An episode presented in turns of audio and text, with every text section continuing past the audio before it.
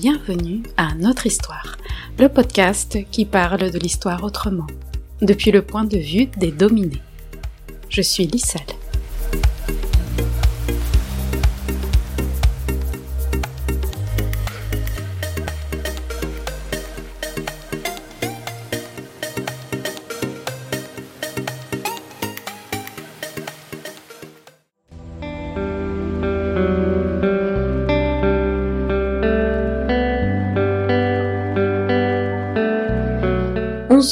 000 résistantes de la guerre d'Algérie.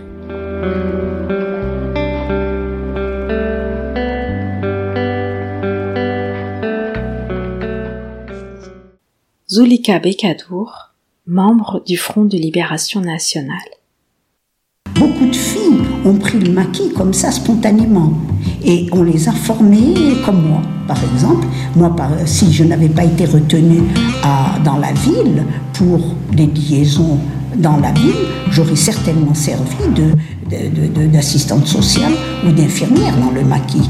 Or, la majorité des femmes ont fait, d'autres ont porté les armes, elles ont porté les armes en même temps que la trousse. Si vous voulez, toutes les activités qu'ont menées les hommes, les femmes les ont menées.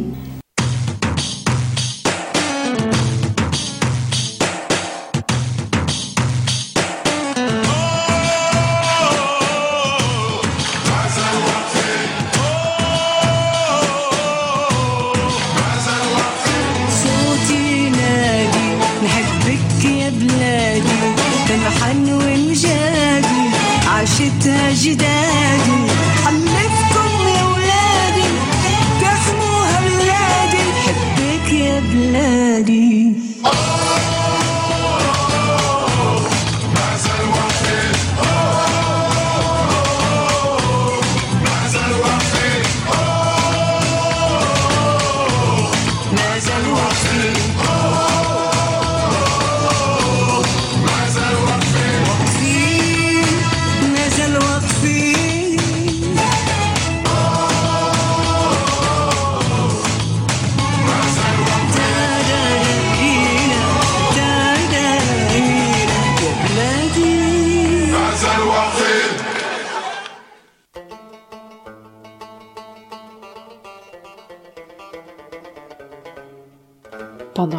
d'Algérie, qui s'étend entre 1954 et 1962, de nombreuses femmes rejoignent la cause indépendantiste.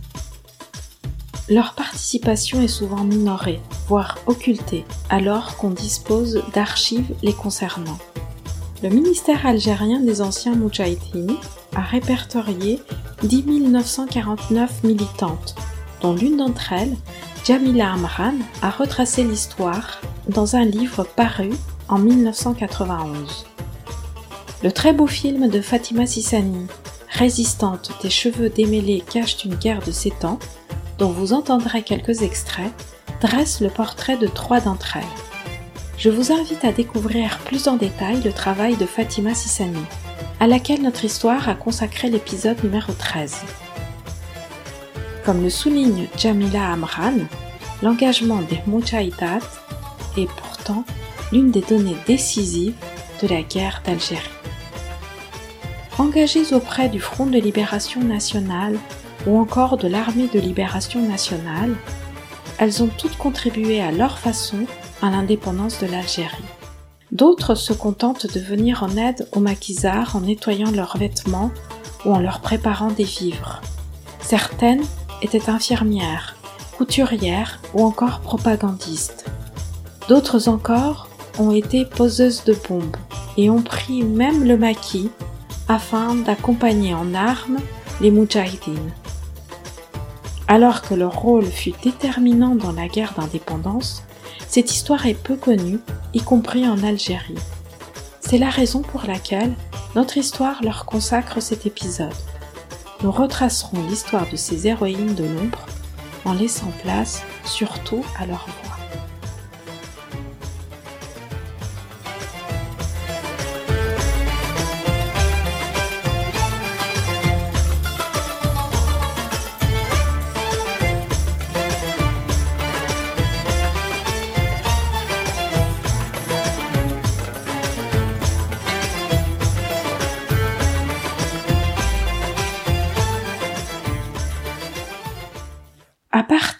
Du début du XIXe siècle, les puissances coloniales européennes imposent leur pouvoir sur les côtes méditerranéennes de l'Afrique.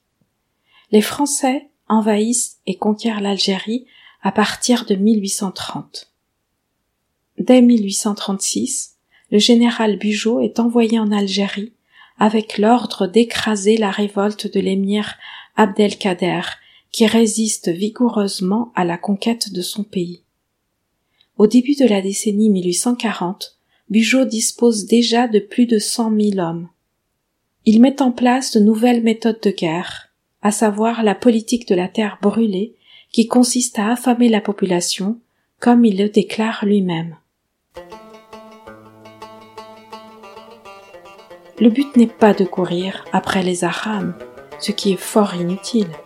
Il est d'empêcher les Arabes de semer, de récolter, de pâturer, de jouir de leurs champs.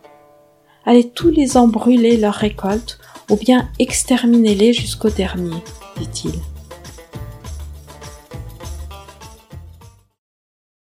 Bugeaud emploie également la technique des enfumades, qui consiste à asphyxier des personnes réfugiées ou enfermées dans une grotte en allumant devant l'entrée des feux qui consomment l'oxygène et remplissent les cavités de fumée. La conquête de l'Algérie est particulièrement cruelle et violente, ce qui a pour conséquence une chute brutale de la population durant les premières décennies de la colonisation. Les sources viennent des Français eux-mêmes. Le capitaine Lucien de Montagnac, envoyé en Afrique en 1840, est très explicite sur la brutalité de la conquête française. Il écrit dans des lettres publiées en 1885 Nous nous sommes établis au centre du pays, brûlant, tuant, saccageant. Quelques tribus pourtant résistent encore, mais nous les traquons de tous côtés pour leur prendre leurs femmes, leurs enfants, leurs bestiaux. Voilà, mon comment il faut faire la guerre aux Arabes. Tuer tous les hommes jusqu'à l'âge de 15 ans, prendre toutes les femmes et les enfants, en charger des bâtiments, les envoyer aux îles Marquises ou ailleurs. En un en finir et anéantir tout ce qui ne rampera pas à nos pieds comme des chiens. Le ministre et député Alexis de Tocqueville qui est un grand admirateur des États-Unis, méprise totalement l'Algérie, considérée comme une terre de barbares. Il écrit J'ai souvent entendu en France des hommes que je respecte, mais que je n'approuve pas, trouver mauvais qu'on brûlât les moissons, qu'on vidât les silos, et enfin qu'on s'emparât des hommes sans armes, des femmes et des enfants. Ce sont là, suivant moi, des nécessités fâcheuses, mais auxquelles tout peuple qui voudra faire la guerre aux Arabes sera obligé de se soumettre. Je crois que le droit de la guerre nous autorise à ravager le pays, et que nous devons le faire soit en détruisant les moissons à l'époque de la récolte, soit dans tous les temps en faisant de ces incursions rapides qu'on nomme razzia et qui ont pour objet de s'emparer des hommes ou des troupeaux. On oublie souvent que la colonisation touche de façon spécifique les femmes. À la violence guerrière s'ajoute la violence sexuelle. Montagnac dit par exemple à propos des femmes ceci. On en garde quelques-unes comme otages, les autres sont échangées contre des chevaux, et le reste est vendu à l'enchère comme bêtes de somme. Les colonisateurs, des hommes dans leur très grande majorité au moment de la conquête, se sentent autorisés à s'emparer des femmes comme ils le font avec les terres. Des féministes sud-américaines d'origine autochtone, comme Lorena Cabnal, parlent de territoire corps-terre pour désigner l'imbrication matérielle et symbolique du corps des femmes avec le territoire dans lequel elles habitent. Elles disent que le premier territoire de conquête coloniale est le corps des femmes. Les liens importants qui les unissent à leur territoire et à leur terre expliquent leur mobilisation rapide pour leur défense. La violence de la colonisation de l'Algérie apparaît dans la baisse démographique qui est difficile à calculer avec exactitude. Il n'empêche que plusieurs historiens, dont Gilali Sari, estiment qu'un tiers de la population algérienne a été exterminée durant la conquête, ce qui représente environ un million de personnes. Ces Algériennes et Algériens n'ont pas subi la conquête sans réagir. Ils y ont résisté fortement, comme le souligne Tocqueville en 1847, soit 17 ans après le début de la colonisation. Nous avons d'abord reconnu que nous n'avions pas en face de nous une véritable armée, mais la population elle-même. La vue de cette première vérité nous a bientôt conduit à la connaissance de cette autre, à savoir que, tant que cette population nous serait aussi hostile qu'aujourd'hui, il faudrait, pour se maintenir dans un pareil pays, que nos troupes y restassent presque aussi nombreuses en temps de paix qu'en temps de guerre, car il s'agissait moins de vaincre un gouvernement que de comprimer un peuple. Rapport sur l'Algérie de 1847. Les femmes vivent la violence de la colonisation dans leur chair, sur leur propre corps, tout en souffrant de voir ceux de leurs enfants et des hommes de leur communauté violentés. Leur engagement dans la résistance est donc immédiat, et les femmes se mobilisent très rapidement dans le mouvement nationaliste algérien. Elles n'ont pas besoin d'être appelées ni sollicitées pour le faire. Elles ne sont pas non plus des compagnes de militants. Elles s'engagent à leur manière tant à l'arrière qu'à l'avant du front. Sur les 336 748 militants recensés au ministère des Moudjahidines en 1974, 10 949 étaient des femmes, soit un peu plus de 3% du total. Mais des milliers d'autres ont participé également, d'une manière ou d'une autre, à la guerre, en aidant discrètement mais régulièrement la guérilla. Sans ce soutien précieux, les nationalistes n'auraient pas pu remporter la victoire.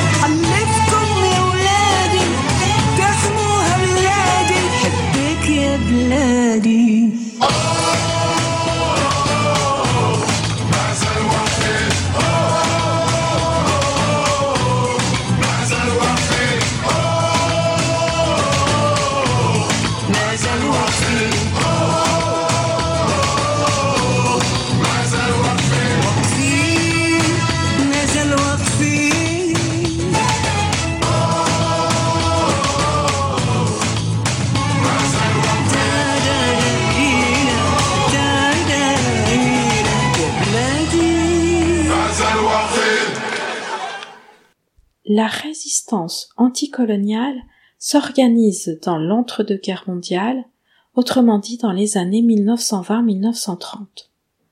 Le mouvement national algérien se présente alors en deux tendances, le mouvement religieux des oulémas et le mouvement dit des évolués, c'est-à-dire des Algériens qui ont fréquenté l'école française et exercent des métiers intellectuels ou administratifs.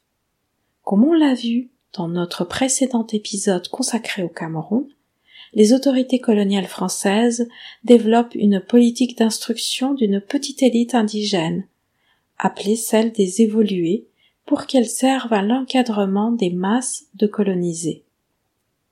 Il s'agit d'un mode de contrôle qui existe dans tous les systèmes coloniaux. Les Espagnols l'appliquaient déjà en Amérique au XVIe siècle, à travers des écoles pour les caciques ou chefs autochtones. Le mouvement national algérien surgit à partir des années 1920 avec la radicalisation du courant nationaliste lancé par la création de l'étoile nord-africaine en 1926 au sein de l'émigration algérienne en France et au contact des organisations proches des communistes.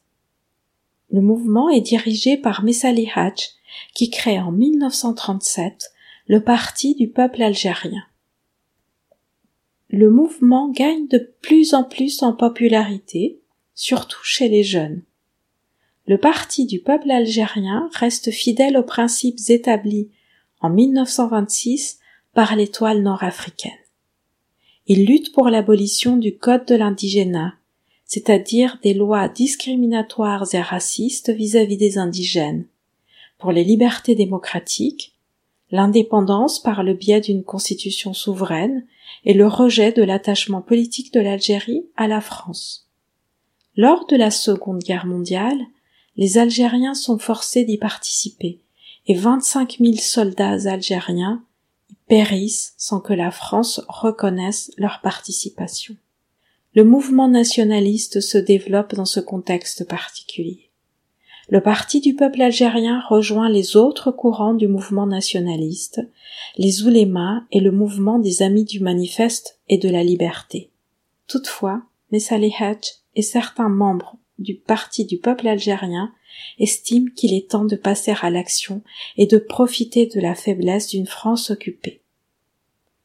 Le 23 avril 1945, Messali Hadj est placé en résidence surveillée à Brazzaville, ce qui provoque le 1er mai suivant des manifestations réprimées à Alger et à Oran, où on compte plusieurs morts. À l'occasion de la célébration de la victoire française du 8 mai 1945, des musulmans algériens manifestent et déploient, en outre des drapeaux alliés, des pancartes affichant des slogans tels que Libérez Messali et Algérie indépendante.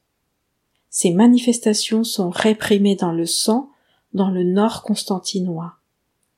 Des massacres ont lieu à Sétif, Kelma et Kerata, faisant des milliers de morts, entre vingt mille et quarante mille victimes, comme on l'entend dans cette archive. Pour les Alliés, c'est la victoire, mais le Maghreb nationaliste bouge. Au Maroc, on apprend la signification du mot istiklal, indépendance. En Tunisie, les partisans de Habib Bourguiba sont de plus en plus nombreux. On les traque. Leur chef est en exil. En Algérie, les nationalistes réclament plus que l'égalité toujours refusée. À Sétif, ils manifestent en faveur de l'Algérie libre et indépendante. La police arrache leur banderole. Un scout algérien est tué. C'est l'émeute. 104 Européens abattus. La répression est impitoyable.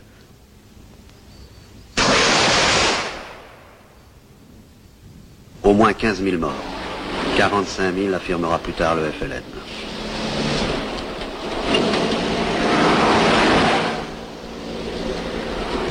On est tranquille pour dix ans, disent certains colons. Ils oublient que seule une infime partie de la population s'est révoltée.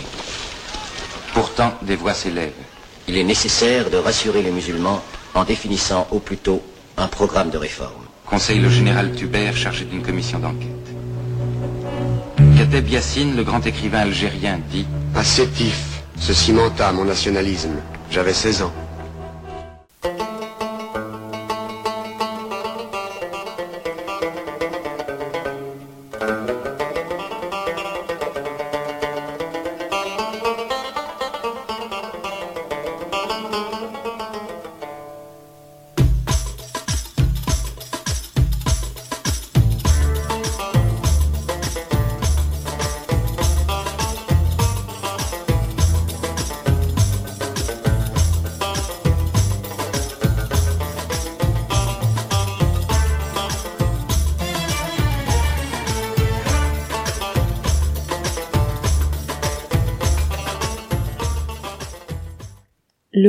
Nationaliste algérien connaît un fort développement alors que la France ne prend pas la mesure de la situation et ne répond que par la répression et des mesures symboliques comme la création d'un collège électoral pour les hommes algériens, comme on l'entend dans cette archive de 1948.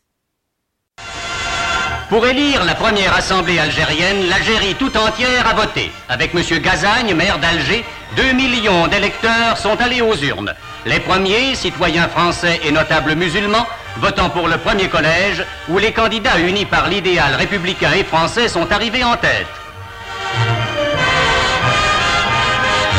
Les autres musulmans votant pour le second collège, où les partisans de Messali et de Ferrat Abbas ont essuyé un échec. Premier résultat, la raison triomphe en Algérie et l'Union française s'organise.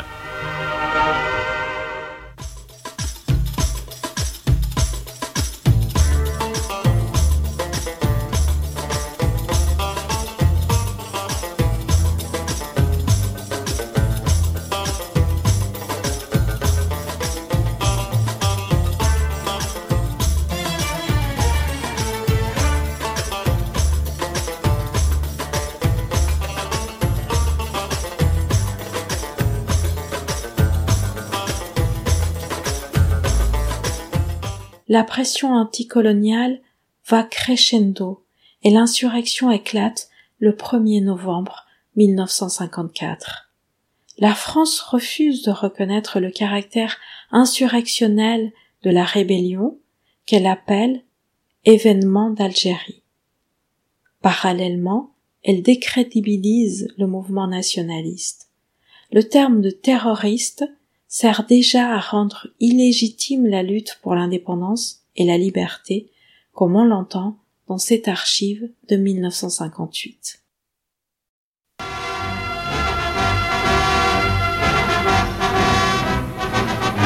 Il n'est sans doute pas mauvais d'entrer dans le drame algérien par l'Algérie elle-même. Un coup d'œil sur Alger, qui n'était voici 130 ans qu'une bourgade moyenâgeuse, donne tout de suite le ton des transformations accomplies. Alger est devenue aujourd'hui une de ces grandes cités modernes où s'alignent des bâtiments dignes de n'importe quelle capitale. Ces constructions majestueuses voisinent avec les créations des temps passés qu'une sagesse prévoyante a tenu à conserver intactes. Près de 400 000 habitants y vivent et Alger, aussi bien par sa situation que par son activité, se classe au premier plan de l'avenir méditerranéen. Cet Alger s'ouvre sur une Algérie transformée par 130 ans d'aménagement. Un outillage moderne, où les grands barrages et les travaux d'irrigation tiennent la première place, ont fertilisé d'immenses espaces où naguère s'étendait le désert.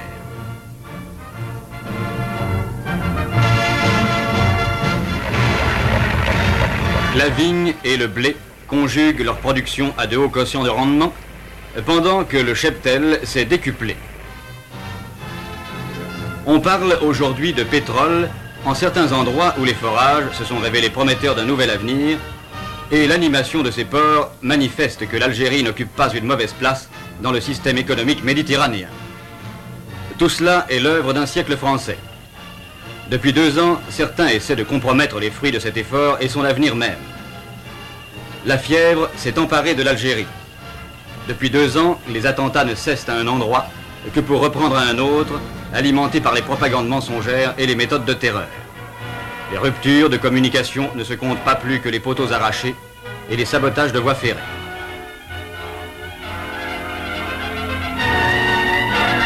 Chaque mois qui passe apporte la nouvelle d'un déraillement, souvent meurtrier.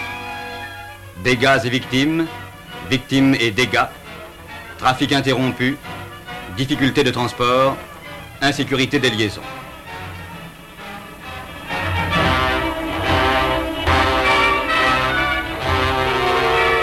Sur les grandes routes aussi, l'insécurité règne. Il n'est pas rare de trouver les arbres abattus en travers du chemin. Mais la terreur a des formes plus sombres. La nuit, des bandes armées attaquent les fermes isolées. Au matin, on découvre des murs noircis, des toitures effondrées. Sur l'air de la cour, les animaux de l'étable gisent égorgés. Les terroristes n'ont pas voulu qu'une seule vie, même animale, subsista de ce qui avait été un foyer heureux et une entreprise prospère.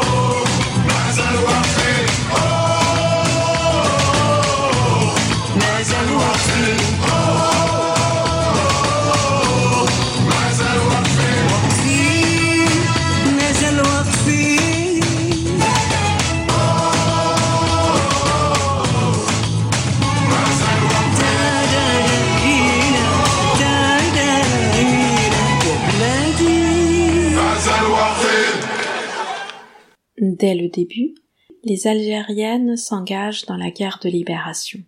Pourtant, la participation des femmes au processus d'indépendance est invisibilisée. Cela s'explique pour plusieurs raisons. Tout d'abord parce que les actions qui sont valorisées, les combats, les décisions politiques, les discours, sont celles des hommes. En revanche, tout ce qui relève du quotidien comme le ravitaillement, le soin, la protection et le soutien moral des combattants, qui retombe dans le champ d'action traditionnel des femmes, est considéré par l'histoire dominante comme moins important et donc moins digne d'intérêt. C'est la raison pour laquelle les sources qui pourraient aider à faire cette histoire sont moins bien conservées et dans beaucoup de cas détruites par les actrices elles-mêmes qui intègrent cette vision des choses et minorent leur propre participation à l'effort de guerre. Leur incursion même sur le front est souvent sous-estimée ou regardée sous un prisme voyeur tant la violence des femmes reste un impensé de notre société sexiste. Les femmes ne prendraient pas part au combat d'elles-mêmes, elles suivraient leur entourage masculin. Elles ne feraient pas aussi bien que les hommes, et elles ne seraient jamais des stratèges, mais uniquement des exécutantes. Nous verrons dans cet épisode que ces idées sont fausses. Ces femmes se sont engagées de manière personnelle, réfléchie et ont subi la violence de la guerre d'une manière tout aussi forte, voire plus que les hommes. Car la participation des femmes aux guerres anticoloniales et d'indépendance a été cruciale dans, tous les conflits du monde. Les motivations qui expliquent l'engagement des femmes durant la guerre d'Algérie ne sont pas différentes de celles des hommes. Le traumatisme provoqué par les événements de mai 1945, le rayonnement de Messali Hadj, l'effervescence des idées propagées par les partis politiques et les madrassas ou écoles coraniques, les injustices et les inégalités entre les blancs et les arabes en sont les principaux motifs. Mais les femmes sont surtout sensibles à la colonialité du pouvoir, c'est-à-dire à, l'injustice et à la déshumanisation subie par les colonisés, comme le dit Luisa Iguilaris dans le documentaire d'Alexandra Doll, Mujahiyat. Luisa Iguilaris. On l'a vécu comme quoi vous, arabes, indigènes, de côté, vous, français, de l'autre. En plus de cela, il y avait des pancartes ici dans Alger, interdits aux arabes et aux chiens. Il y a des pancartes. Les plages étaient interdites aux arabes et aux chiens. Il y avait certaines plages où on ne pouvait pas.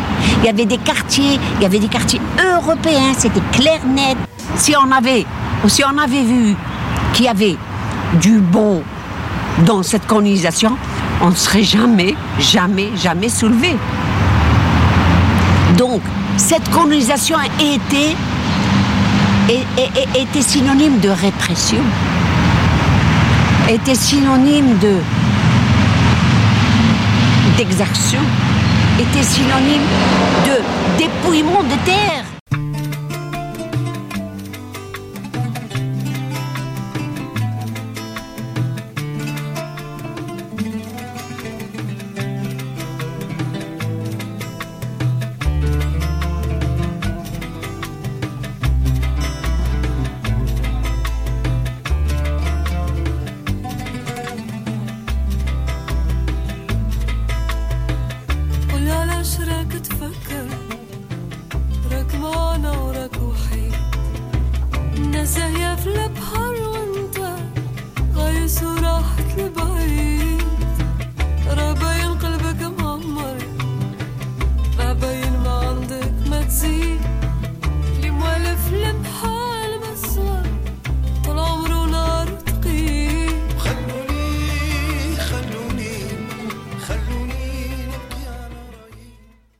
Toutes les sociétés coloniales établissent des systèmes de ségrégation ou d'apartheid, c'est-à-dire des régimes de séparation spatiale et politique des populations en fonction de leur race.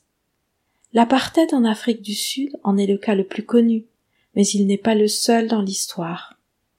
Dans le cas de l'Algérie coloniale, le système ségrégationniste se manifeste dans les lois différentes en fonction de l'origine des habitantes et habitants.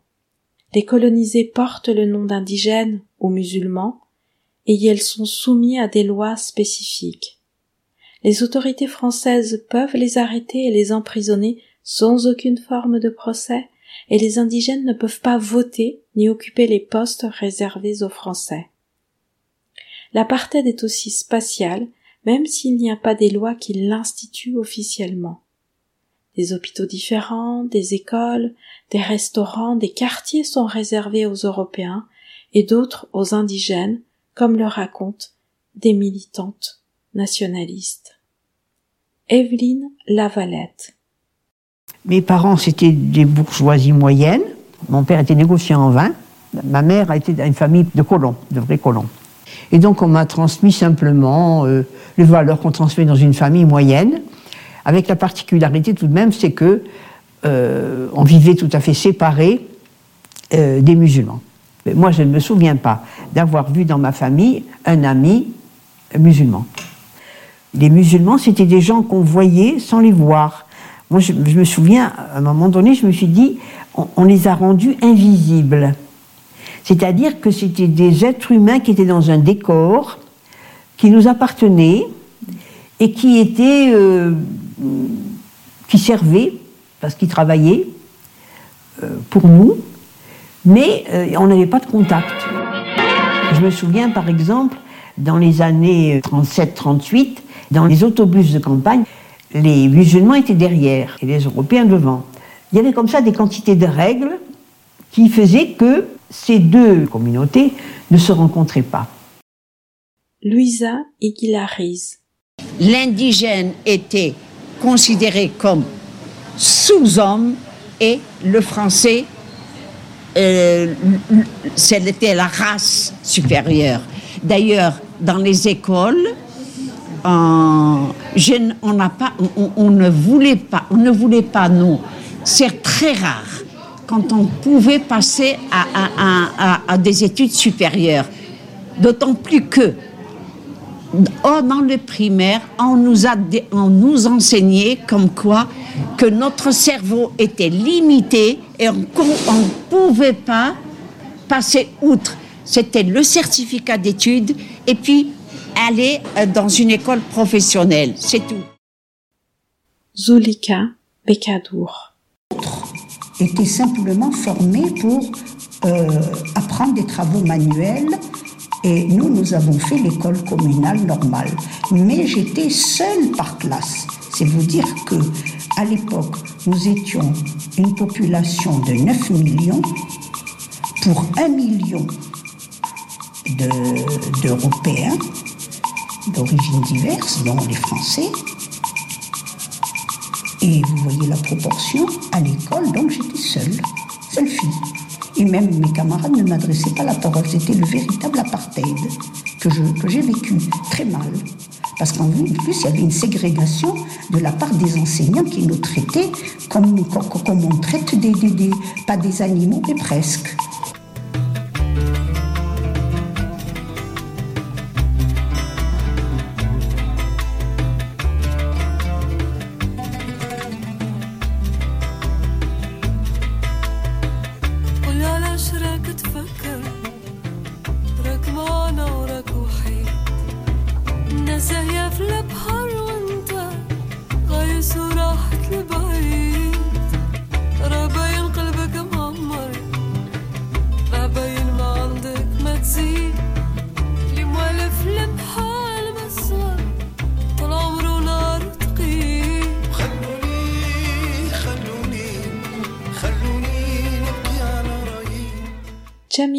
Amran note que les mousbilates, ou militantes civiles, constituent 82% des militantes.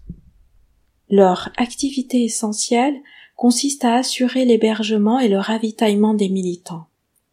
ces résistantes sont presque toutes jeunes. 74% ont moins de 25 ans et 50% moins de 20 ans.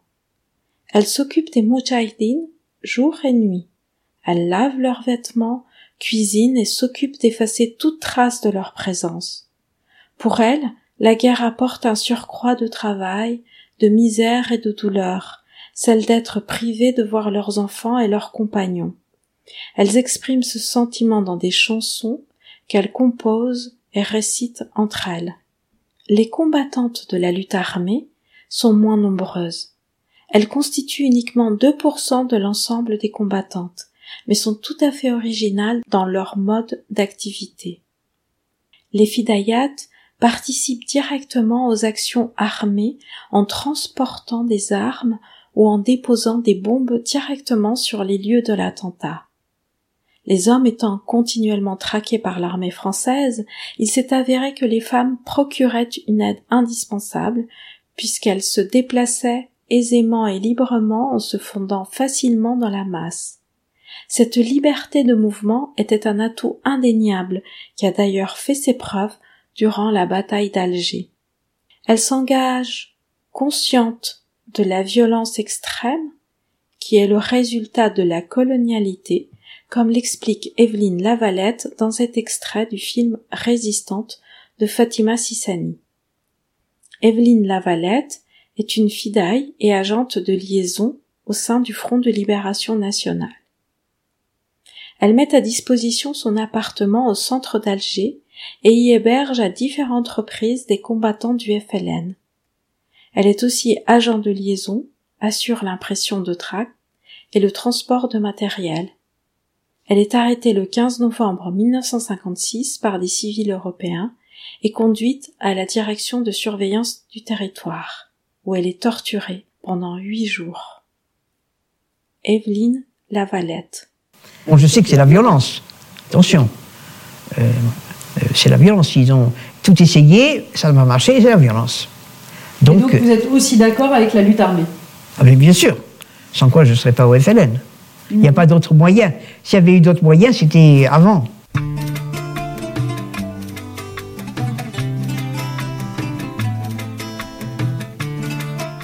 Selon Jamila Amran, les fidayat appartiennent généralement à des familles très modestes. Elles sont aussi très jeunes. 48% d'entre elles ont moins de 20 ans et 72% moins de 25 ans. C'est le cas de Jamila Boupacha, née en 1938 et membre du Front de libération nationale algérien. Appartenant à une famille de militantes et militants, elle s'engage à 15 ans en politique en rejoignant l'Union démocratique du manifeste algérien de Ferhat Abbas, puis le Front de libération nationale en 1955, comme on l'entend dans cette archive? Jamila Boupacha, votre nom aujourd'hui encore dit quelque chose à l'oreille des Français. Vous avez été une des jeunes filles qui avait appartenu au mouvement de résistance et à la partie du mouvement de résistance dont on a parlé le plus, qui a été celle qui a participé à la bataille d'Alger. Vous avez été arrêté en quelle année? En 1960, en début euh, de l'année 1960. Quand vous êtes entré dans la, euh, dans la résistance, quand vous avez décidé de participer à, ce mouvement, vous aviez quel âge? Euh, Je crois qu'à cette époque, j'avais 17 ans. C'était à quelle époque? C'est en quelle année? 35. C'est en début 55 que vous avez commencé. Comment est-ce qu'une jeune fille de 17 ans peut décider d'entrer dans un mouvement comme celui-là? Avec tous les risques que ça comporte. Qu'est-ce qui s'est passé pour vous? Qu'est-ce que c'est qui vous a décidé? Eh bien, euh, j'appartiens euh, à une famille de militants, puisque mon père lui-même appartenait à une, à, une, organisation militante et cela bien avant le 1er novembre 54. Donc euh, mon père nous entretenait déjà quand j'étais très jeune du colonialisme. Euh, il nous disait que notre pays n'était pas libre, qu'il était colonisé et qu'un jour il fallait le libérer. Et euh, quand la révolution s'est déclenchée, je me suis décidée aussi à, y participer.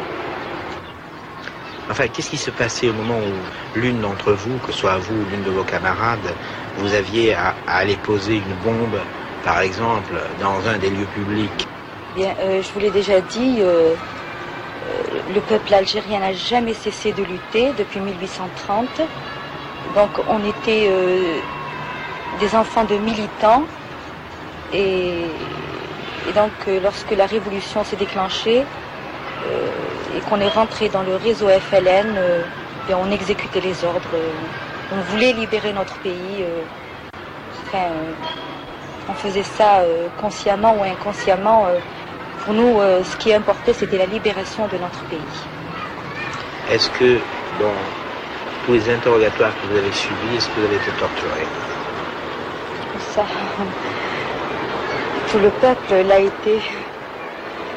Ce sont des choses, euh, c'est du, passé. Euh, et je ne voudrais pas quand même revenir euh, et remuer tous ces passés.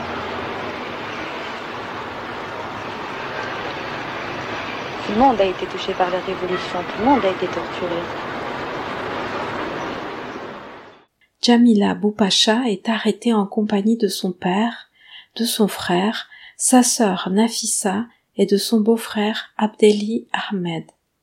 Elle est accusée d'avoir déposé une bombe désamorcée par les démineurs de l'armée à Alger en 1959. Alors qu'elle est encore une adolescente, elle est emprisonnée clandestinement. Elle subit des viols et la torture, l'électricité et des brûlures de cigarettes, entre autres sévices infligée par des membres de l'armée française. Elle avoue pour mettre fin au supplice. Son frère réussit à prévenir l'avocate française Gisèle Halimi qui décide de prendre son cas en charge en mars 1960. L'affaire Jamila Boupacha prend une ampleur médiatique et internationale importante avec la création en juin 1960 d'un comité pour Jamila Boupacha présidé par la philosophe Simone de Beauvoir et qui comprend des intellectuels de renom comme Jean-Paul Sartre, Louis Aragon, Elsa Triolet, Gabriel Marcel, Geneviève de Gaulle Antonios, Aimé Césaire et Germaine Tillion. Le tribunal d'Alger est dessaisi du dossier au profit de Caen et Jamila Boupacha est transférée par avion militaire en France métropolitaine pour y être jugée.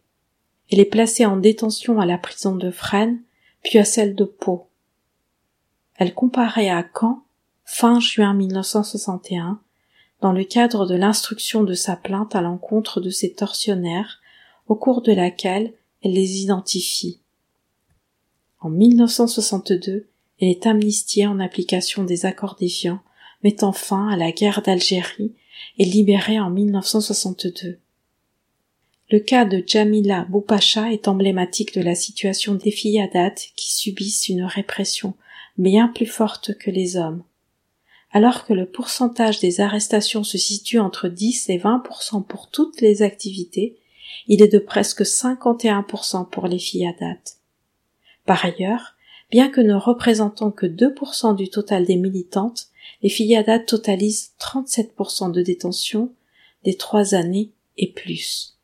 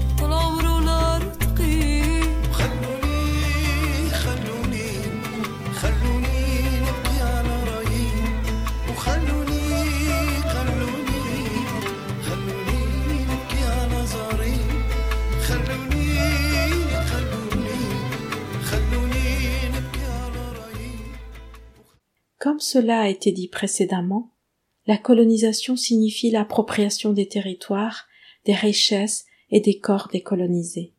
Cela passe par la violence qui est un moyen de montrer l'infériorité des colonisés et leur soumission aux colonisateurs. La torture n'est pas une exception. Elle fait partie constitutive de la manière de tenir les colonies et d'éviter les révoltes. Mais elle se déploie sans complexe et de manière très ouverte durant les périodes de conflit, les guerres légitimes des comportements qui sont tolérés en temps dit de paix ou période de violence de basse intensité. Utilisée en Indochine, la torture devient progressivement une arme de guerre à part entière, théorisée et légitimée dans le cadre d'une doctrine de la guerre contre-révolutionnaire en Algérie, en particulier par le colonel Trinquier, le capitaine Paul-Alain Léger, le colonel Marcel Bijard et le général Jacques Massu, en tant que moyen de poursuivre la guérilla. Les méthodes les plus répandues, qui ont pour but de déshumaniser les combattantes et combattants et de les miner moralement, sont de cinq types, à savoir les coups, la baignoire, c'est-à-dire l'asphyxie temporaire de la victime maintenue la tête sous l'eau, le tuyau d'eau, où on déverse de l'eau par un tuyau enfoncé dans la bouche de la victime jusqu'à suffocation, l'électricité ou gégène, la plus répandue, et qui consiste à mettre sur les parties les plus sensibles du corps des électrodes reliées à une génératrice que le tortionnaire actionne à la manivelle, la pendaison, c'est-à-dire que la victime est suspendue en l'air par les poignets maintenu dans le dos jusqu'à ce que ses épaules et ses omoplates se disloquent, et le viol, le plus souvent avec des objets, des morceaux de bois ou des bouteilles.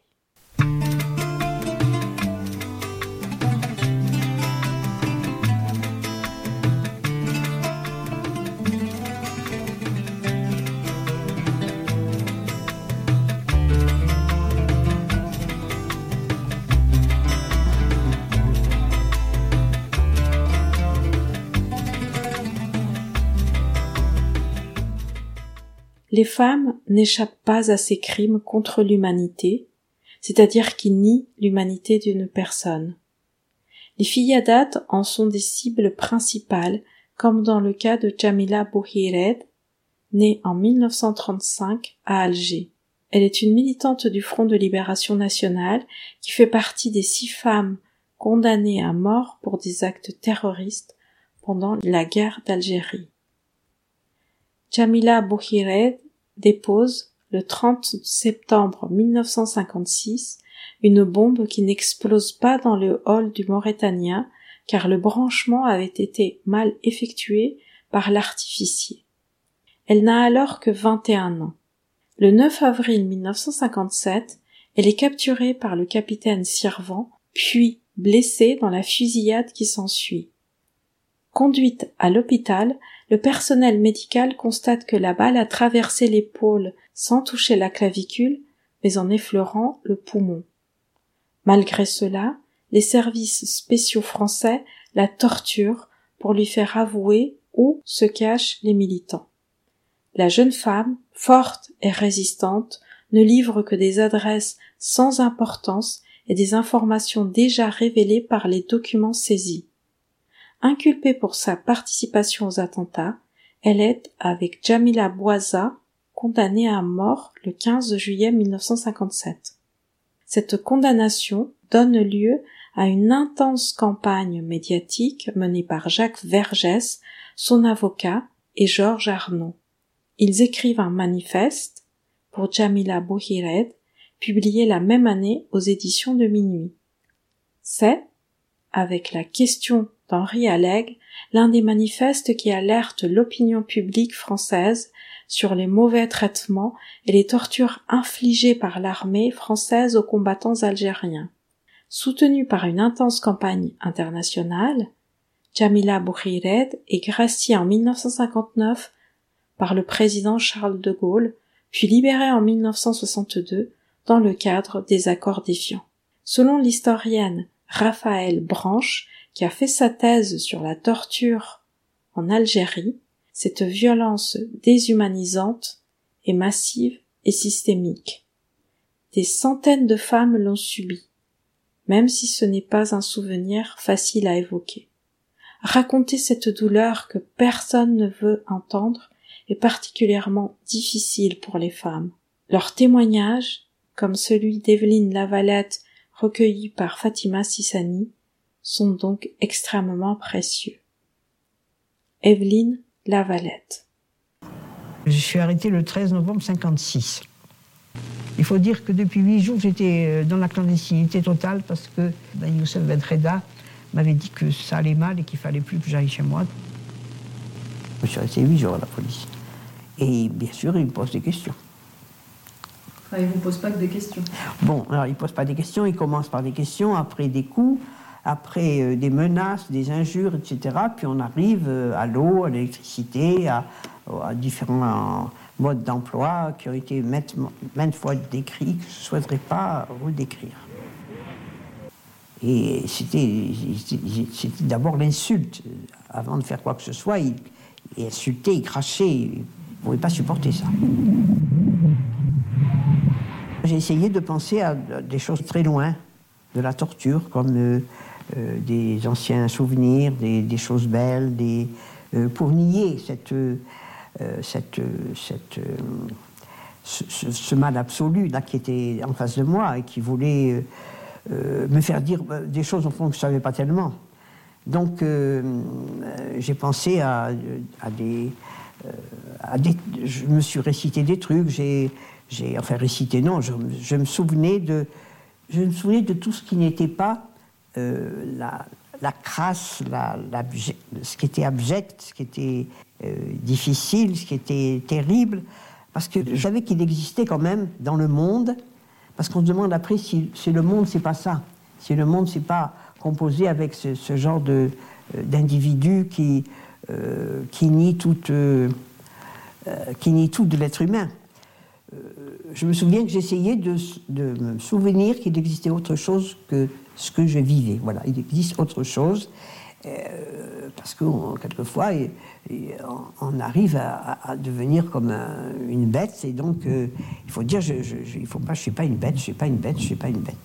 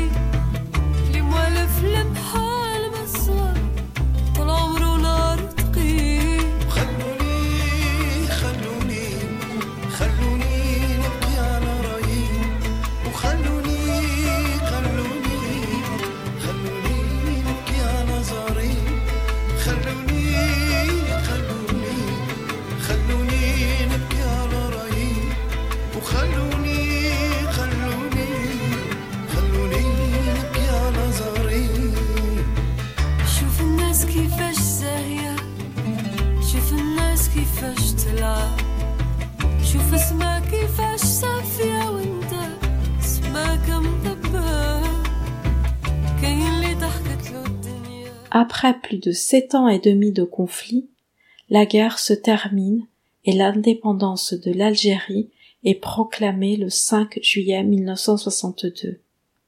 Les milliers de Moudjahidiyat sont des héroïnes de l'ombre. Sans elles, les combattants n'auraient pas pu mener une guerre aussi longue et cruelle. Et une fois le conflit terminé, elles sont retournées à leurs tâches, à penser la blessure coloniale laissée par 132 ans de colonisation avec la peur de transmettre ce que la psychanalyste Karima Lazali appelle le trauma colonial et que Louisa Iguilariz résume dans cet extrait. J'aurais souhaité que le mal, la douleur qu'ils m'ont fait subir reste en moi-même, que, je, que, je, que mes enfants ne l'héritent pas. Voilà, c'est tout. Ça fait rien, je souffre, je, je lutterai contre les guerres et contre les tortures, ainsi de suite. Là. Mais j'aurais souhaité que Je ne transmette pas ça à mes, à mes enfants. Le trauma colonial est un ensemble de troubles qui sont autant de séquelles de la blessure coloniale. Le traumatisme de la violence, de l'humiliation, de la torture ou des viols n'a pas pu être guéri collectivement. Et les femmes qui ont en charge le soin des communautés portent leur douleur en plus de celle de leurs proches. En dépit de cela, elles ont pu élaborer des stratégies de résistance et de guérison. C'est le cas notamment à travers le chant et la poésie, comme on le voit dans le beau documentaire que Fatima Sissani a consacré à sa mère, Sarah, extrait de la langue de Sarah.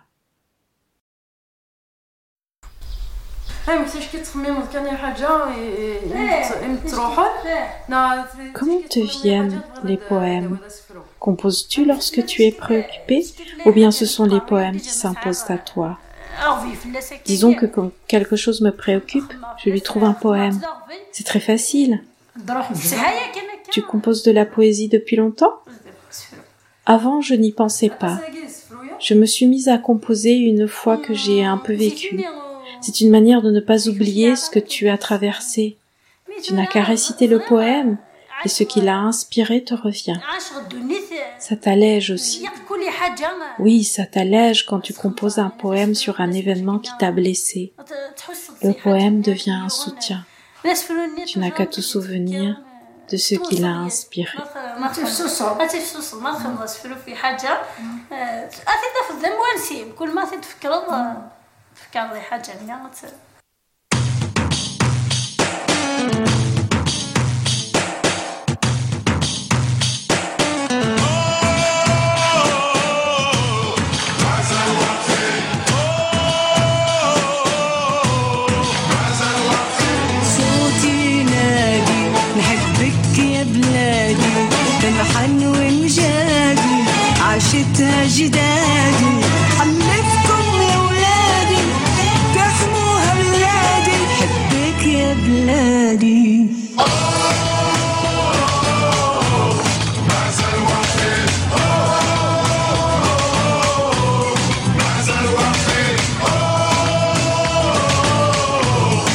eyes and watch me.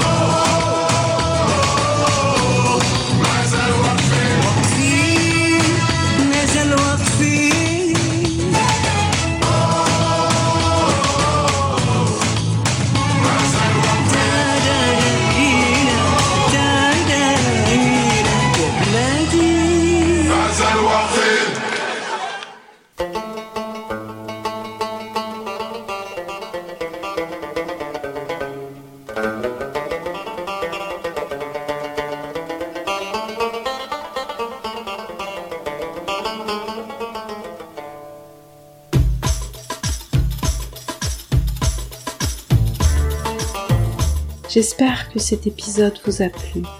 Si tel est le cas, je vous invite à en parler autour de vous et à le partager. Vous trouverez les références citées dans le descriptif de l'épisode. Vous pouvez également me contacter via les pages Facebook et Instagram de notre histoire. À bientôt!